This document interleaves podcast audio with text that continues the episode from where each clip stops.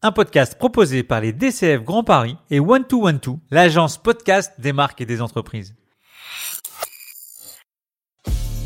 700 000. En France, ils sont 700 000 commerciaux et dirigeants commerciaux avec chacun leur expérience, leur technique et leur savoir-faire. 700 000 professionnels qui chaque matin se réveillent avec un objectif, le closing. Quels sont les outils à leur donner, comment les faire travailler au quotidien et surtout comment les manager Je suis Stéphane Damota, directeur commercial chez Cégide et membre actif des DCF Grand Paris et j'ai décidé deux fois par mois d'aller à la rencontre des meilleurs leaders commerciaux et de les passer sur le grill pour découvrir tous leurs secrets. Closing, c'est parti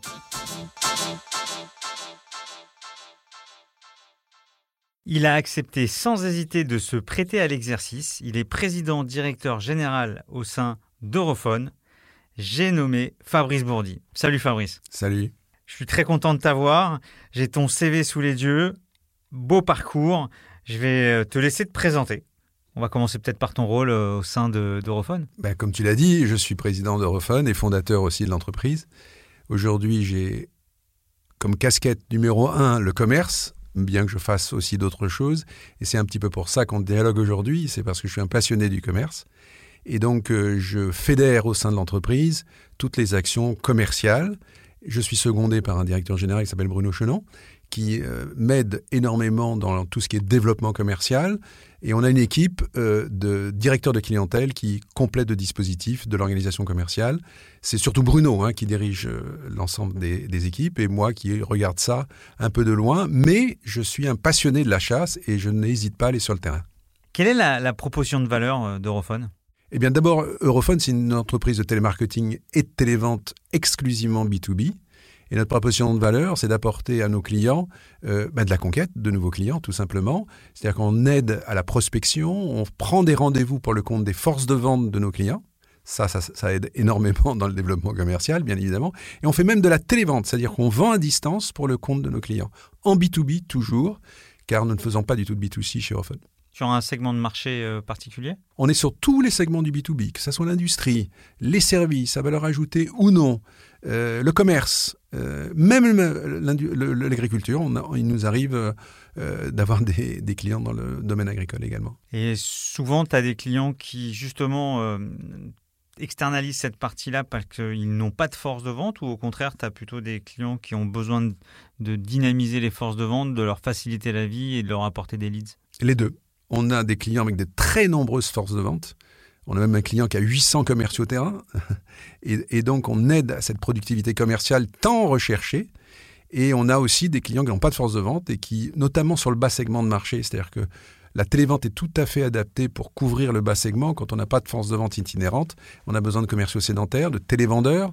Et donc, euh, nous sommes un apport de télévente euh, externalisée. Tu m'as posé la question tout à l'heure sur euh, l'internalisation et l'externalisation. Euh, je n'ai pas d'avis là-dessus. On peut faire très bien en interne, très bien en externe. Euh, en tout cas, nous, on aide les entreprises qui ont besoin d'être accompagnées. Ah, quand tu dis interne ou externe, c'est soit c'est fait de tes locaux, soit tes équipes viennent dans les locaux des clients Alors, il y, a ce facteur, oui, nous implantons nos propres équipes chez, dans le locaux de nos clients. Ça s'appelle l'insourcing dans notre jargon. Et donc, euh, c'est une façon originale d'opérer pour une entreprise de télémarketing et de télévente. Mais euh, je pensais plus au fait d'externaliser au sens sous-traité. D'accord. Voilà. Et donc, euh, je n'ai pas d'avis sur le fait qu'il faille ou non sous-traiter le phoning, comme on dit dans le, dans le jargon. J'ai pas d'avis. On peut très bien faire les choses très proprement en interne. Euh, ou, sous-traiter et externaliser.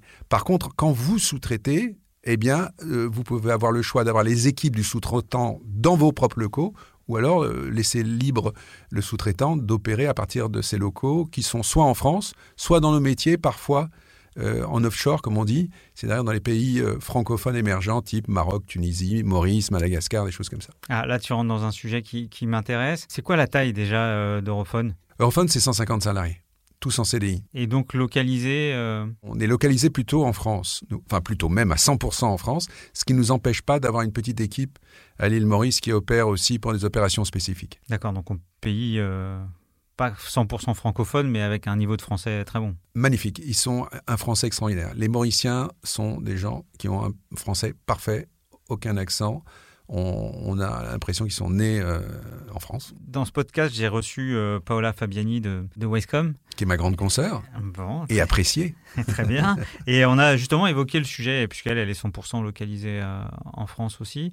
C'est la, la, lutte sur cette image de, de, ce métier de téléprospection externalisée, qui rapidement, on pense aux pays de l'Est, on pense au Maghreb, on pense mhm. à des services clients pas forcément de très haut niveau par rapport à la complexité aujourd'hui du, business.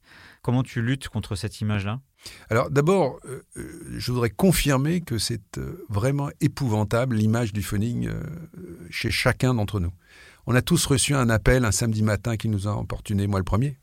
Et pourtant, je fais partie de ce métier-là. Donc, il faut vraiment éradiquer l'idée de ce phoning mal fait, euh, fait euh, à l'étranger souvent, euh, qui agace tout le monde. Non, le phoning sérieux, notamment le phoning B2B, il existe. Quand on a des collaborateurs en France bien formés, suivis, coachés, eh bien on a un résultat formidable. Voilà.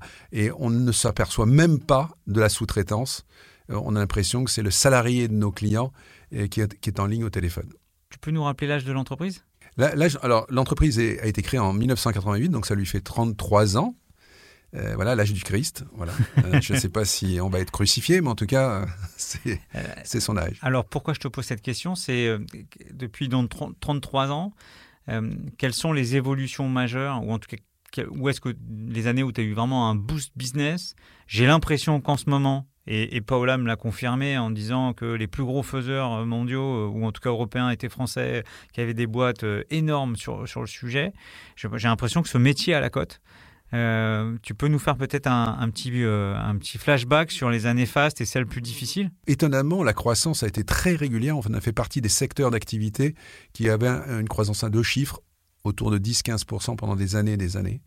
On a eu une petite chute euh, avec le Covid, bien évidemment, parce que quand on fait de l'appel à distance au mois de mars 2020 jusqu'en juin 2020, rien ne s'est passé, y compris dans nos métiers.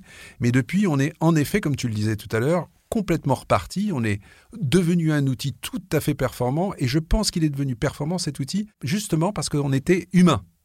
Et que le tout digital, c'est tout à fait sympathique, mais ça, ça manque un peu le côté hein, relationnel du téléphone.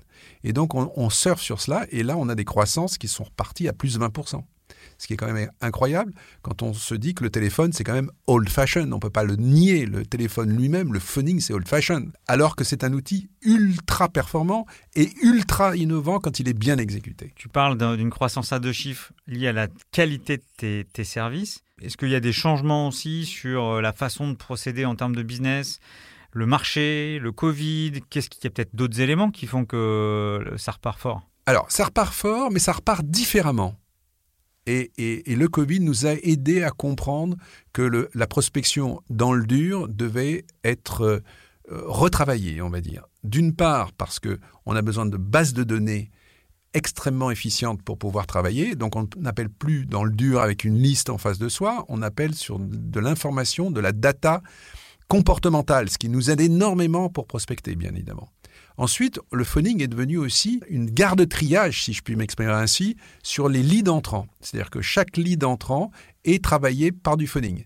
Il faut savoir une chose, c'est que sur 10 leads entrants, on a un ou deux leads directement exploitables. Et le phoning, donc, fait garde triage. Les Mais là, tu parles pour Europhone ou pour tes clients? En général. D'une manière générale. Je, parle, je ne parle pas d'Europhone en particulier.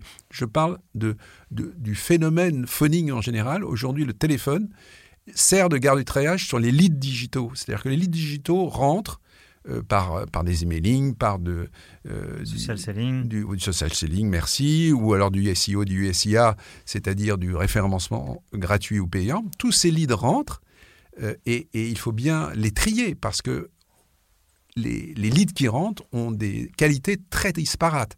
Et, et on a fait une étude récemment avec un cabinet et on s'est aperçu que à l'instant T, seul un lead sur 10 était directement exploitable par la force de vente. Donc il faut bien que les 9 autres leads soient travaillés dans le temps. Donc ça veut dire que dans ton offre de service, tu as aussi de, euh, de l'inbound, c'est-à-dire que tu as des équipes qui, qui servent de garde de triage pour tes clients. Exactement. Et on fait les deux. C'est-à-dire qu'on fait de l'appel à froid en prospection dans le dur sur des bonnes bases de, données, par exemple des bases de données comme Manageo ou Nomination qui sont aussi des partenaires DCF. Et donc, euh, ce sont des très bonnes bases que l'on travaille et qui nous aident en prospection dans le dur à faire des performances. Sinon, on n'aurait pas de performance si on n'avait pas de bonnes bases de données.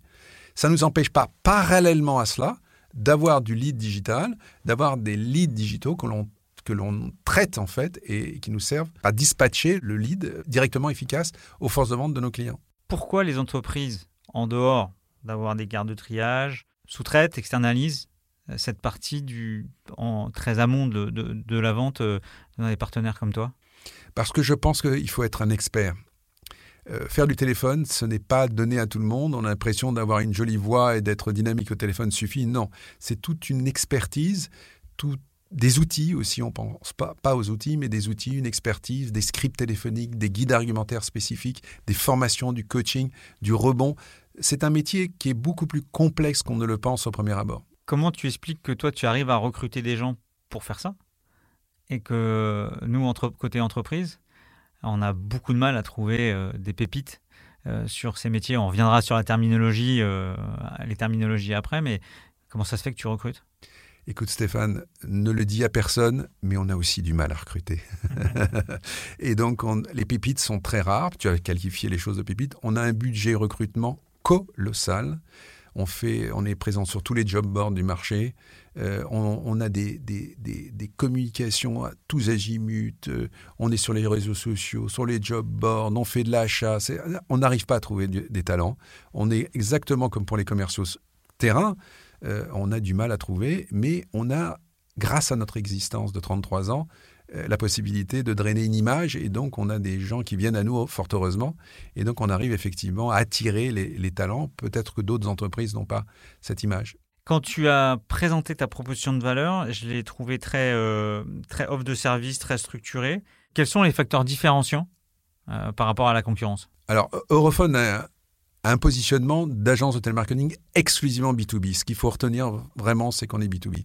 Par, rapport à nos concurrents qui sont généralistes, c'est vraiment comme ça qu'on est connoté sur le marché. Une agence de télémarketing et de télévente B2B. Ça, c'est la première force. La deuxième force, c'est qu'on s'engage sur les résultats. On est capable de, de faire des honoraires adossés aux performances. Et donc, les clients, ils adorent ça, hein, d'avoir un partenaire qui s'engage sur les résultats, que ce soit des résultats en termes de prise de rendez-vous ou des résultats en termes de chiffre d'affaires, puisqu'on fait aussi de la télévente. Donc ça, c'est notre force. L'autre force d'Europhone, c'est aussi de pouvoir implanter nos équipes chez nos clients. C'est très apprécié. Et malgré le Covid, ça redevient très apprécié d'avoir une équipe du sous-traitant dans ses propres locaux. Ça, c'est vraiment quelque chose de très connoté chez Europhone. On est très apprécié pour ça. En plus, on a des téléprospecteurs qui, qui sont tous en contrat à durée indéterminée. Et donc, ils ont des niveaux d'expertise qui, qui, sont dédiés à chacune euh, mission en fonction de leur complexité. On a ce qu'on appelle chez nous des téléprospecteurs élites. Ce sont des gens qui peuvent appeler des DRH ou des DAF euh, du CAC 40. Donc ça, ça nécessite des gens de très haut niveau qu'on appelle élite. Ou alors, on a des clients, par exemple, dans le monde bancaire, on fait de la prise de rendez-vous pour un grand réseau bancaire sur du, professionnel. Là, on n'a pas besoin d'élite, on a donc des gens qui sont bien formés, qui sont de bon niveau, mais qui n'ont pas cette formation d'élite. Voilà. Donc on va de l'expert plus à, au confirmé, si vous voulez. Euh, voilà. Et tu as un profil type de, de tes téléprospecteurs? J'avais un profil type il y a quelques années. Aujourd'hui, honnêtement, c'est le talent. On repère les talents et on a des autodidactes, des, des bacs plus 5. Euh, euh, c'est le talent. Voilà. Le premier critère de recrutement, c'est le talent. On fait faire des tests d'ailleurs au téléphone, en réel. Hein, on, on, a une sorte de matinée de recrutement et on met les gens derrière un téléphone. On leur donne une liste de vrais prospects, on les fait prospecter et on voit vraiment leur talent naturel. Alors il y a des gens qui sont très expérimentés qu'on va prendre à la concurrence. Bien évidemment, c'est un peu le Kylian Mbappé. On va chercher toujours le Kylian Mbappé à la concurrence, mais comme il n'y a pas beaucoup de Kylian Mbappé à la concurrence, on est bien obligé nous-mêmes de former nos, talents. Je vais mettre les pieds dans le plat sur un sujet qu'on évoque énormément sur podcast, c'est ce nouveau, pas métier, mais cette nouvelle terminologie de SDR, SDR, euh, Sales euh, Development Representative.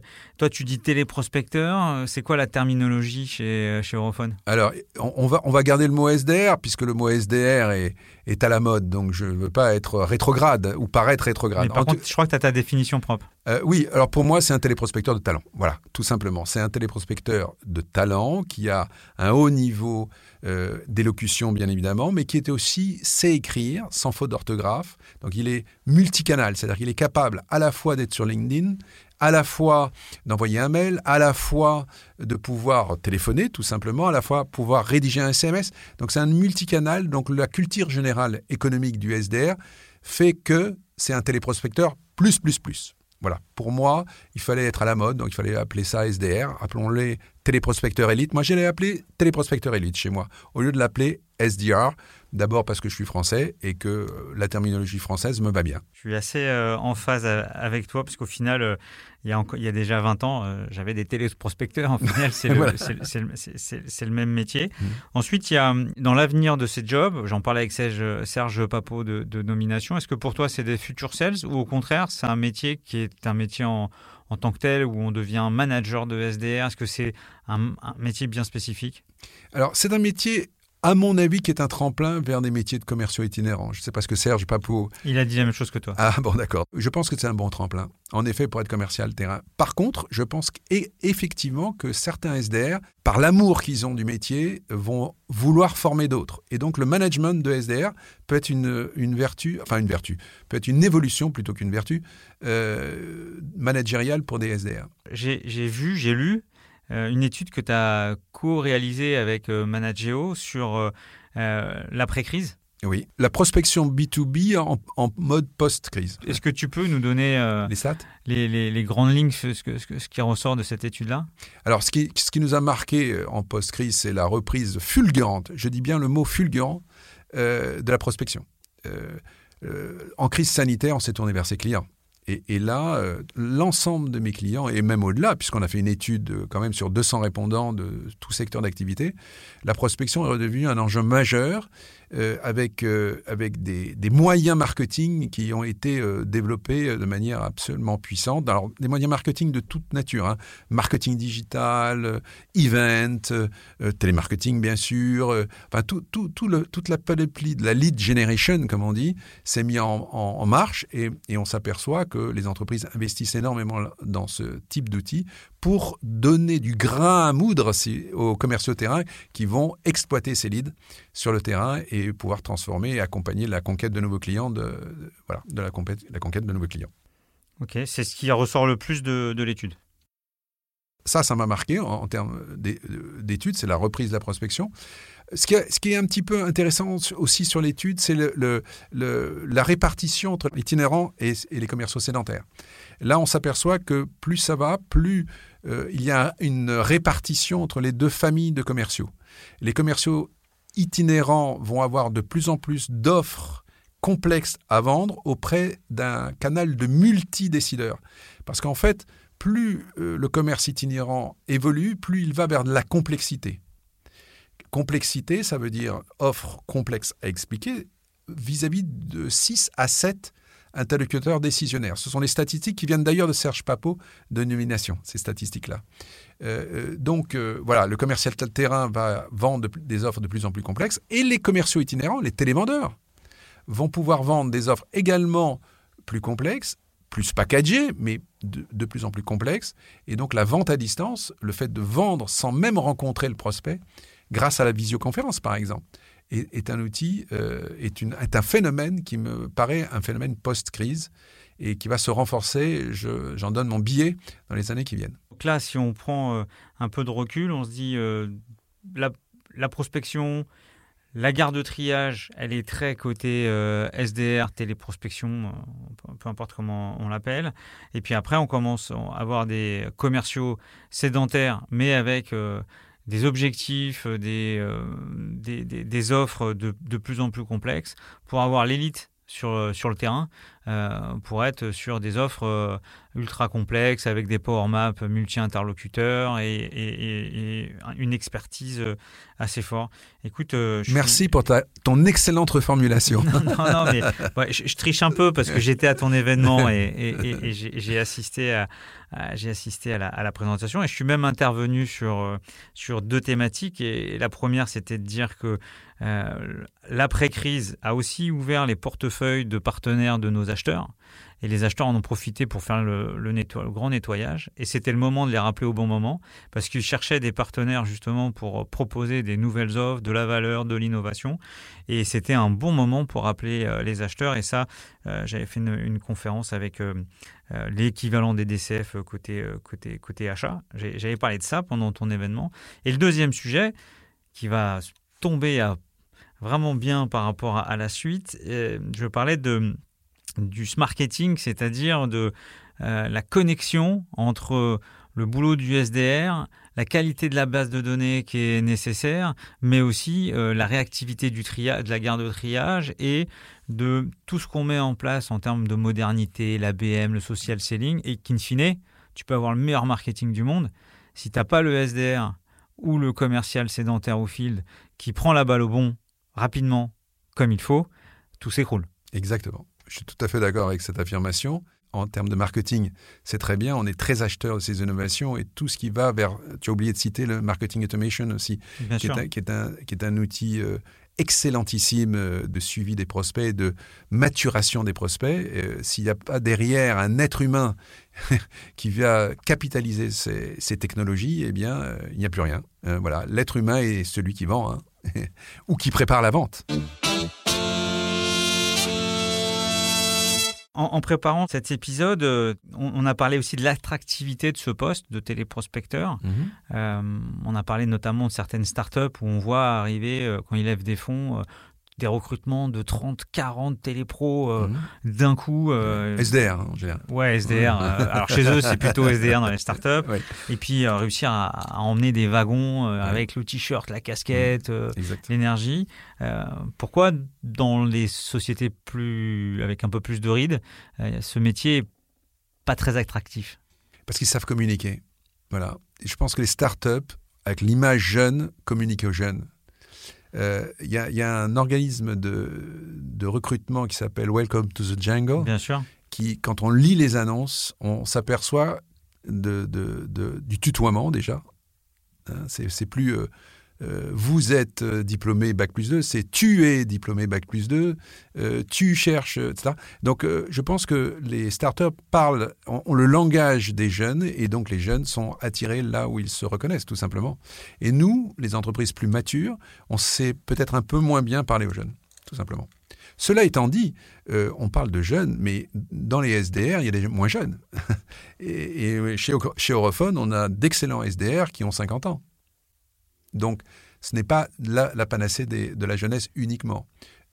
Majoritairement, les SDR sont recrutés chez les gens jeunes, mais il y a des gens seniors qui sont d'excellents SDR. On a évoqué ce, sujet d'attractivité. Je crois que tu voulais citer Jacques Segala. Euh. Non, Jacques Segala avait écrit un bouquin en disant Ne dites pas à ma mère que je suis euh, publicitaire, dites-lui que je suis pianiste dans un bordel. Et je disais que le phoning était un peu comme ça. C'est-à-dire qu'il fallait surtout pas dire que vous alliez faire du phoning. Et donc l'attractivité de notre métier, le phoning, c'est pas terrible, terrible. Donc on est obligé d'inventer des histoires. Et je disais tout à l'heure que Welcome to the Jungle savait parler aux jeunes. Et nous, il va falloir qu'on se réinvente également pour pouvoir attirer.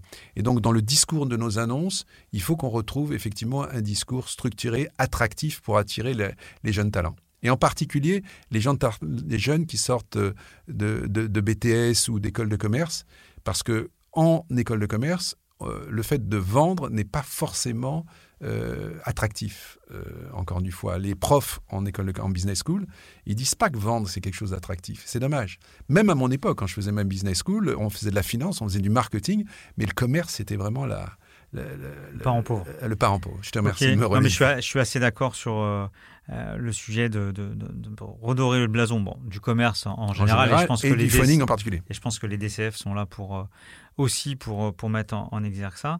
Mais le découpage, la spécialisation, la professionnalisation, la complexité aujourd'hui de notre métier autour de la culture du forecast, la prédictibilité, des, méthodes montrent qu'on c'est bien une science et pas un art, le business, et que voilà, ça, je pense qu'il faut le marteler, le marteler pour que les, les, jeunes nous, nous rejoignent. Euh, écoute, je, je pense aussi aux business schools qui ont un rôle à jouer je, pense que les enseignants des business schools devraient être davantage des, gens opérationnels dans les entreprises. Ça serait vraiment quelque chose qu'il faudrait travailler également au DCF. Et d'ailleurs, le DCF travaille là-dessus avec euh, les écoles, je crois. Oui, oui. Et puis il y a Jean Muller qui a fait une chaire à l'ESCP, mais là plus euh, niveau euh, professionnel déjà lancé dans, dans, la vie active.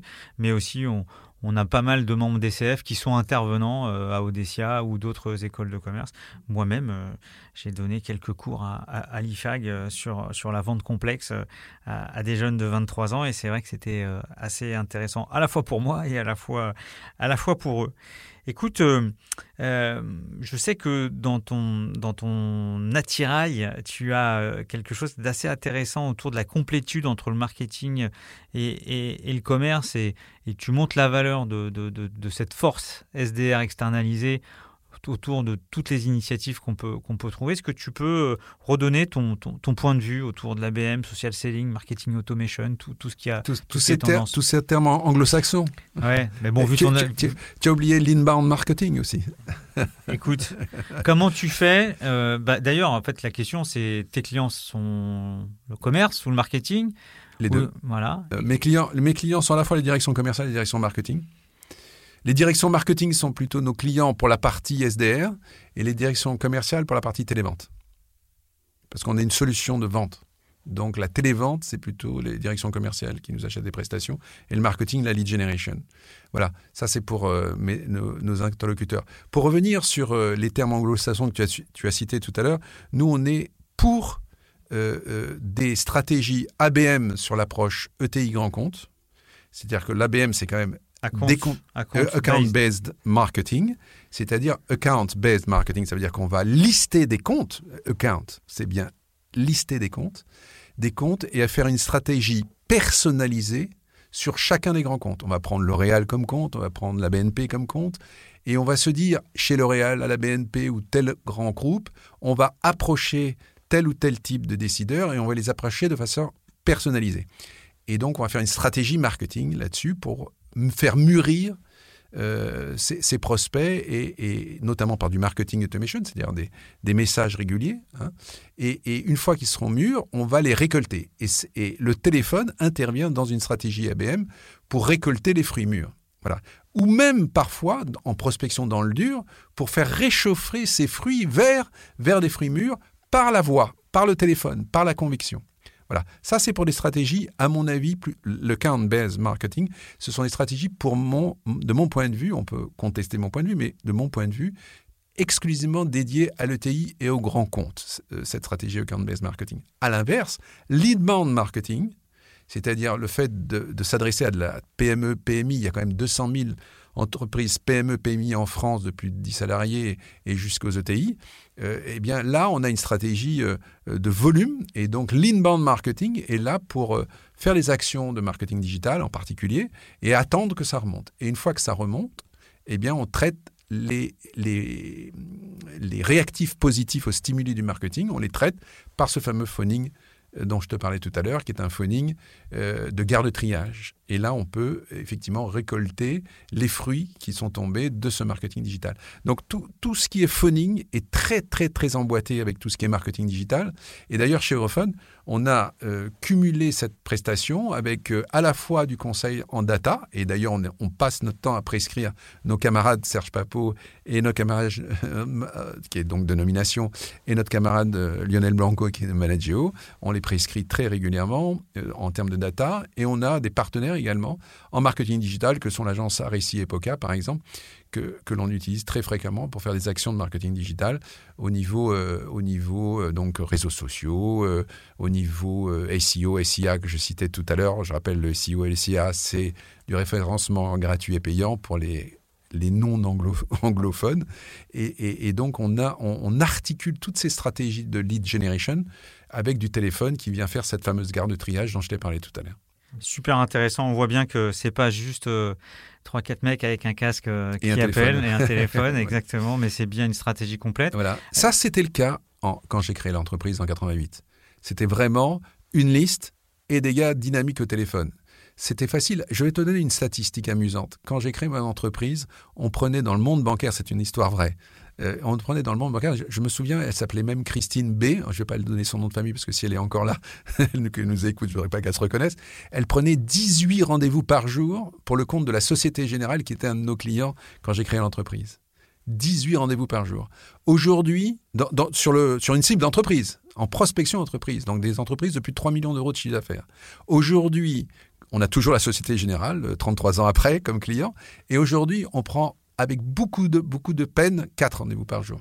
Voilà la différence entre le phoning de l'époque, qui était de la prospection dans le dur, donc du call calling, et aujourd'hui, la situation d'aujourd'hui, où effectivement, on est, le marketing digital réchauffe les cibles et quelque part nous aide à faire, à faire des performances. Puisque tu es dans les stats, il y a une stat. Euh, euh, beaucoup de managers commerciaux racontent euh, parfois des bêtises sur cette statistique. Toi, tu es, un professionnel du sujet, donc entre le moment où le lead arrive et le moment où on le rappelle, c'est quoi la durée de vie du lead et la, chance de, transformation en fonction des, heures ou des demi-journées? Je vais enfoncer une porte ouverte, mais c'est exact que plus le lead est traité rapidement, mieux on se porte, ça c'est certain. Donc je ne veux pas dire le contraire. Donc le temps le plus court, voire même du, du online, euh, avec les, méthodologies notamment de callback. Hein. Donc euh, oui, il faut traiter le lead rapidement. Le lead, il peut être un lead multi-prestataire auquel cas euh, la réaction du traitement du lead euh, est, très, importante, puisque d'autres concurrents vont traiter le lead également en parallèle. Donc il faut être plus fort et plus rapide. Euh, je citais d'ailleurs une statistique de Lionel Banco de Manageo donc, qui, disait qu'on avait 30% de plus de chances de transformation quand on était en rappel dans l'heure. Voilà. Je lui laisse la responsabilité de ces affirmations, mais je pense qu'il a raison. plus on est rapide, et mieux on se porte en termes de lead. Est-ce que, est que j'ai répondu à ta, à ta question, euh, Stéphane? Je connaissais un peu la réponse, mais euh, je suis complètement d'accord euh, avec ce que tu viens de dire.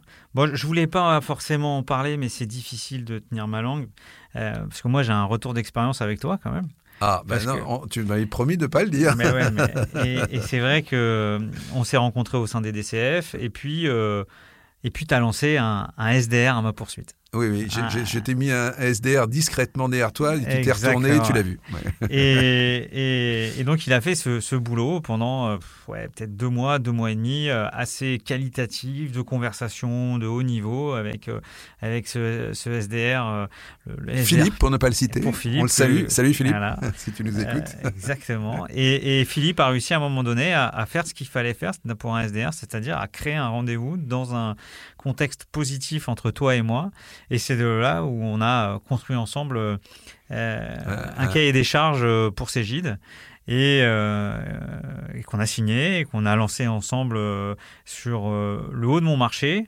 Et c'est Philippe qui a été sélectionné sur en plus, en plus et, avec des statistiques que je ne vais pas citer, mais assez impressionnantes. Merci pour lui parce que euh, grosso modo, euh, sur une cible pure chasse, euh, je crois qu'il a fait 50% de, de, de, de, taux de, conviction. De taux de transformation en rendez-vous en rendez-vous physique. C'est exact. Et, et, ça a démontré. Et là, pareil. Mais ne trahis pas les secrets, s'il te plaît, de, de, non, nos techniques. Je vais pas être hein. mais j'ai vu le boulot que ça représentait de bosser avec notre équipe marketing, de s'intégrer. Là, on lance une stratégie ABM et, on espère que vous allez nous suivre aussi. Et, et voilà, c'est très intéressant de, voir voir l'envers euh, du décor, de de le vivre. Et, c'est vrai que c'était euh, assez, euh, assez intéressant. Maintenant, on va voir le ROI, euh, puisque l'objectif, c'est quand même de signer. Mm. Et, Mais on, ne vit, nous, chez Europhone, on ne vit que par le ROI des, de, nos clients. Le renouvellement de nos contrats ne passe que par la, productivité de, de, nos actions. Nous, on regarde ça comme du lait sur le feu. C'est-à-dire que toutes nos campagnes de télémarketing ou de télévente, bien sûr, sont, sont mesurées sur le retour sur investissement. On est des obsessionnels du retour sur investissement chez Europhone. Et euh, un autre souvenir aussi, enfin souvenir, c'est pas si loin que ça, c'est vraiment le travail du script.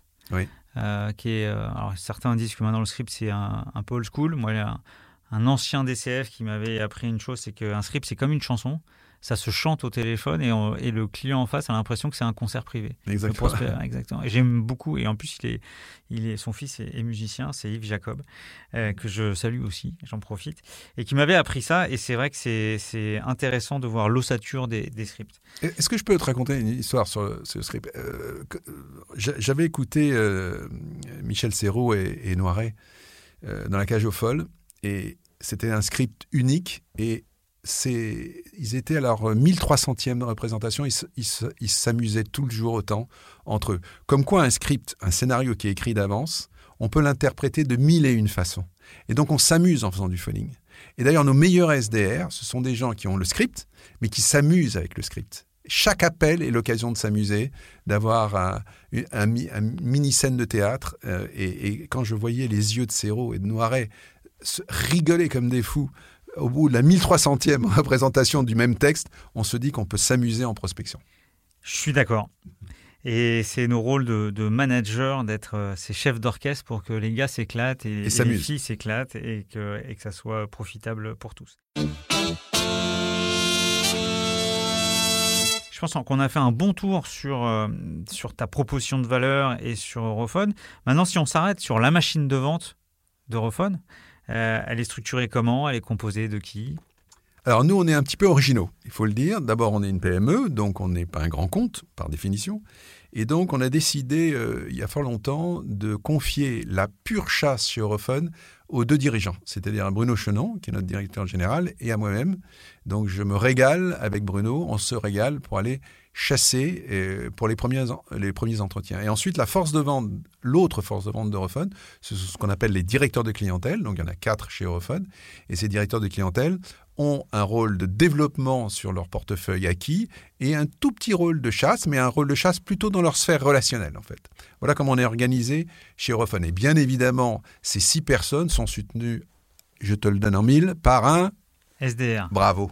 tu, me suis, Stéphane. mais ça veut dire donc que c'est pas toi qui chasse. Enfin, on chasse pour toi et toi tu transformes le premier rendez-vous. Oui, oui, mais enfin, non, je ne prends pas mon téléphone. C'est ça que tu voulais dire. Non, je n'ai pas pris mon téléphone depuis un certain temps et d'ailleurs, je vais m'y remettre. Écoute, euh, quand tu m'as expliqué cette, euh, cette, euh, cette organisation que tu as qualifiée comme les agences de pub, j'étais assez, assez surpris parce que je trouve pas ça très scalable. Euh, c'est-à-dire que demain, euh, si tu es 200, 300, 400 pour suivre euh, la, manœuvre, et à la fois tellement quali et en sorte d'hybride, parce que on en parlait à l'épisode dernier sur la difficulté des ESN, des cabinets de conseil, des cabinets mmh. d'expertise comptable, à construire des forces de vente, être capable de vendre la proposition de valeur. Et toi, en fait, tu es entre les deux. C'est-à-dire que par rapport aux formes modernes qui sont euh, j'ai un SDR, un account exécutif euh, ou un sédentaire, un fil. Donc toi, tu as tes SDR qui chassent, qui récupèrent du lead. Hmm. Toi, tu mets ton label euh, dirigeant, DG, et ensuite tu donnes ça aux directeurs de clientèle qui sont, qui, qui hmm. sont commerciaux aussi. Hein, oui, bien sûr. C'est vrai que, voilà. Et ok, bah c'est. c'est un modèle original, j'avoue.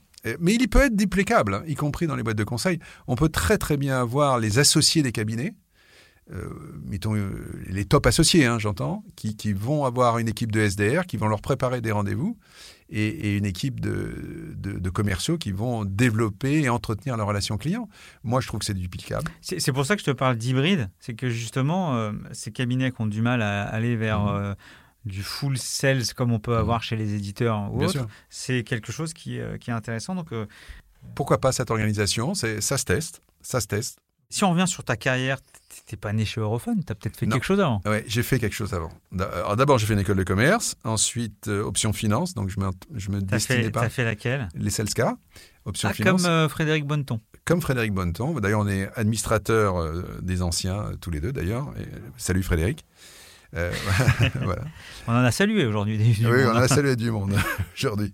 Donc, et ensuite, après mon service militaire, parce que j'ai fait mon service militaire à la Guadeloupe, au Crédit Agricole, où j'ai été donc pendant un an et demi chargé de, du marché entreprise au Crédit Agricole.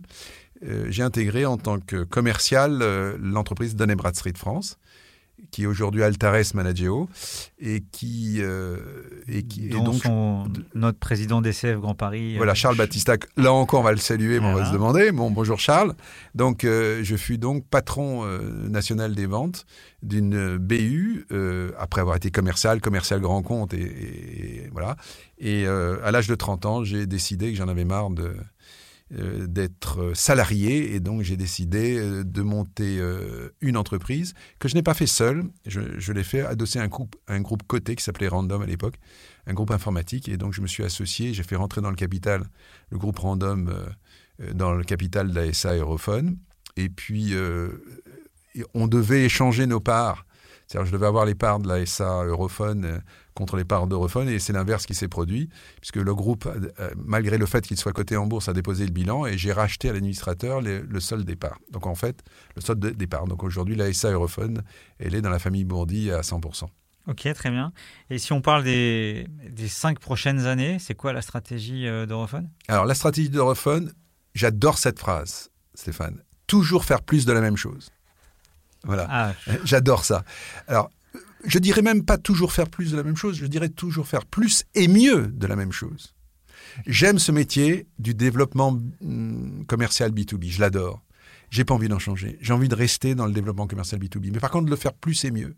Plus et mieux, intégrer le digital. Là, on est en train de sortir un nouveau site euh, de et vous verrez, par rapport au Phoning Pure, qui était notre ancien site, on est devenu une agence de développement commercial B2B.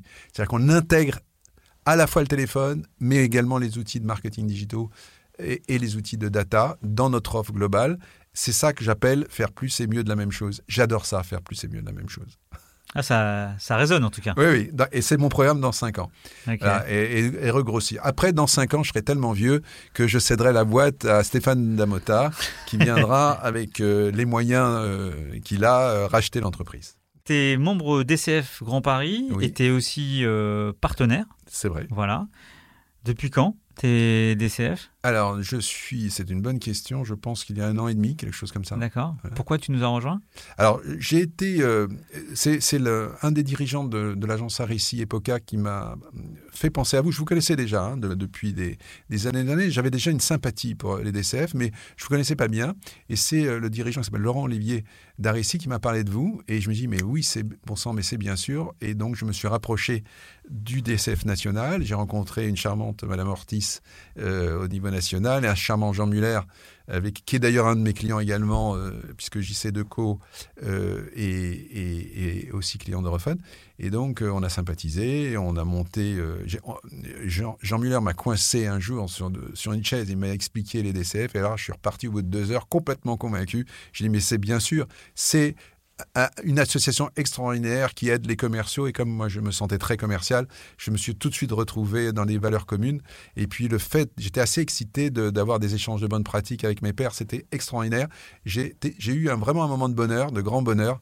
Euh, et, donc je me suis retrouvé. Et donc un an et demi après, le bilan? Et, Non seulement euh, le bilan, enfin j'étais tellement heureux de, de participer à cette aventure qu'en plus qu'en plus, euh, euh, je me suis retrouvé sponsor donc du DCF Grand Paris. Voilà. Écoute, on est bien content de t'avoir euh, avec nous et en plus en tant que, partenaire. Je vais revenir sur, sur notre beau métier. quel changement tu as pu voir? Parce que, alors je le dis souvent à mes invités, parce qu'on est quand ils sont prestataires des directions commerciales, partenaires, j'aime bien utiliser le mot de baromètre. Euh, toi aussi, tu as un baromètre des directions marketing et des directions euh, commerciales. Euh, quels sont les changements du métier que tu as vu sur ces cinq dernières années, tant sur la partie commerciale que management commercial? Je, vais peut-être faire un petit peu de redite, mais pour moi, c'est les, transferts entre le commercial itinérant et le commercial sédentaire qui m'a marqué sur, ces dernières années. Je, trouve, je suis impressionné par le nombre de ventes qu'on peut faire à distance désormais je vais te citer un exemple extraordinairement concret. Pour la première fois de ma vie, j'ai fait une offre à 70 000 euros que j'ai vendue à distance. C'est la première fois de ma vie que ça m'arrive. Donc on arrive à vendre du 70 000 euros sans rencontrer les gens. Écoute, j'étais avec un expert comptable ce midi euh, à déjeuner et qui m'a dit exactement la même chose. Il a fait une vente sur une société du CAC 40 où ils étaient tous en télé euh, remote obligatoire. Nouveau compte, 200 000 euros de prestations. Vendu à euh, distance. Uniquement sur Teams. Donc, ah, Donc ça arrive. Ça, ça me marque. Sales, ok. Et côté management, Qu'est-ce que tu vois comme changement euh, management commercial? Oui, management commercial. Tu m'as cité, tu m'as, on en a parlé ce matin quand on préparait l'émission, et, je te dis, mais j'ai rien d'innovant à raconter euh, sur le, management. Euh, je t'ai évoqué une, une, une, image. une image de, management que j'aime beaucoup, qui est un peu old school. Hein. Soyons francs, c'est de dire le management, c'est tout de même une main de fer dans un gant de velours avec une énorme couche de velours mais, une main de fer en acier vraiment solide. Voilà, c'est vieux comme, comme image, mais j'adore cette image-là. C'est-à-dire la fermeté dans les règles du jeu. Donc euh, pour moi, si je devais aider un, jeune manager, je lui dirais soit ferme, soit clair, soit lisible, soit ferme, clair et lisible. Établis des règles qui soient lisibles, que, tes commerciaux sur lesquels les commerciaux doivent adhérer, et en même temps, sois souple, empathique, écoute bien euh, sois en empathie avec euh, ta force de vente. Euh, écoute-les, accompagne-les quand ils ont le blues, quand ils ont perdu une vente, quand ils sont désespérés, tu, dois venir les coacher. Donc ce côté de fer et velours, pour moi, c'est indissociable. Je voulais juste te dire, je suis le signe de la balance et je crois que j'ai un management du signe de la balance. D'accord. Équilibré.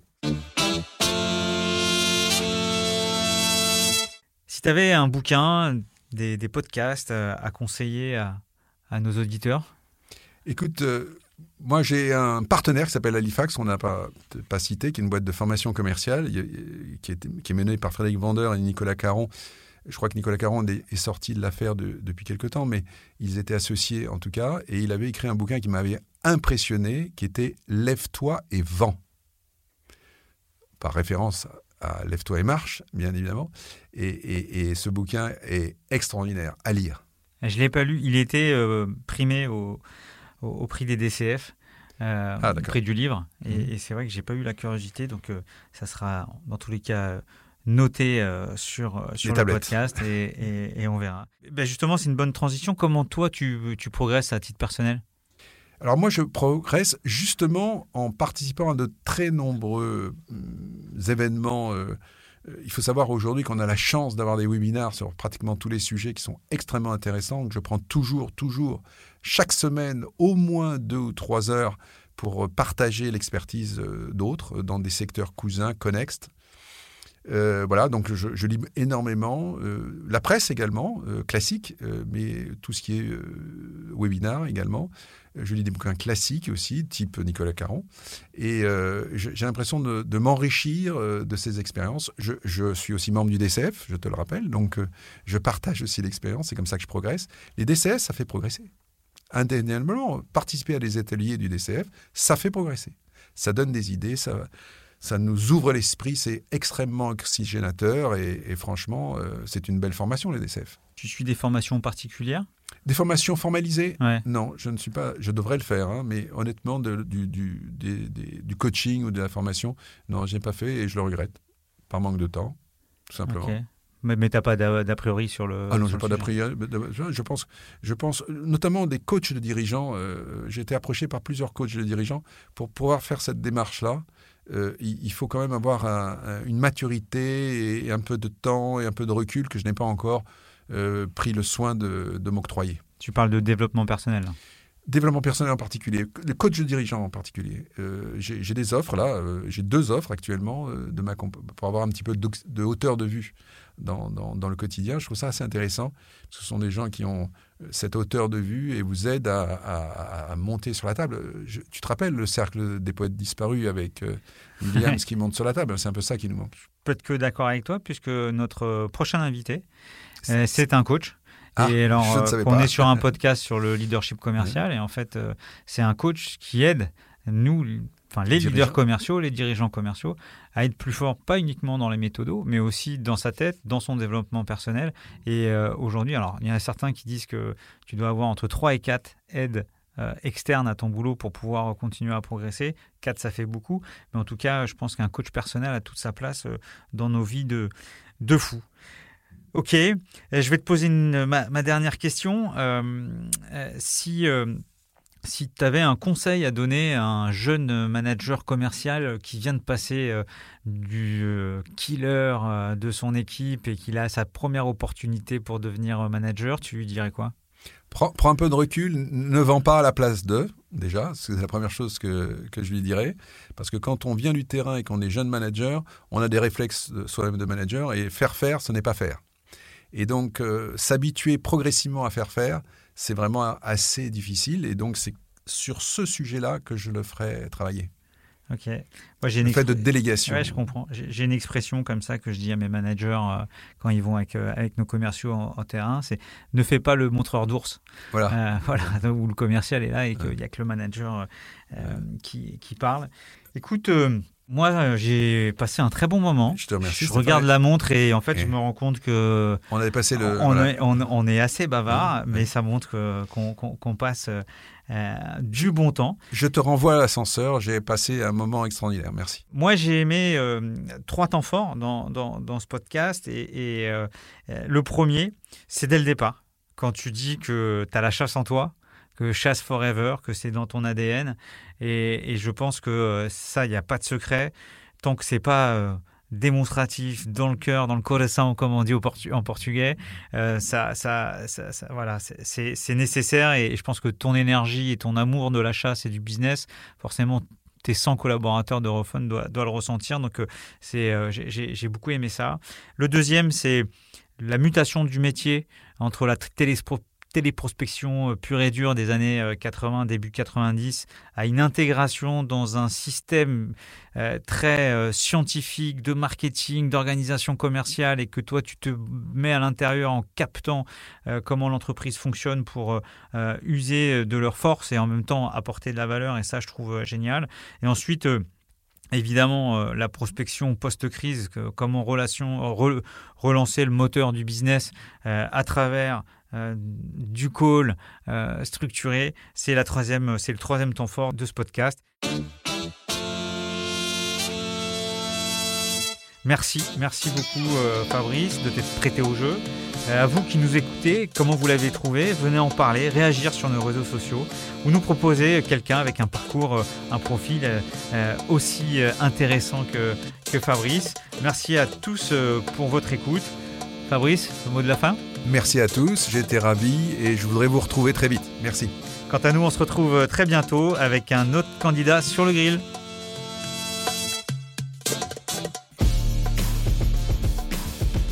Une mention spéciale à One 2 One l'agence podcast qui réalise Closing.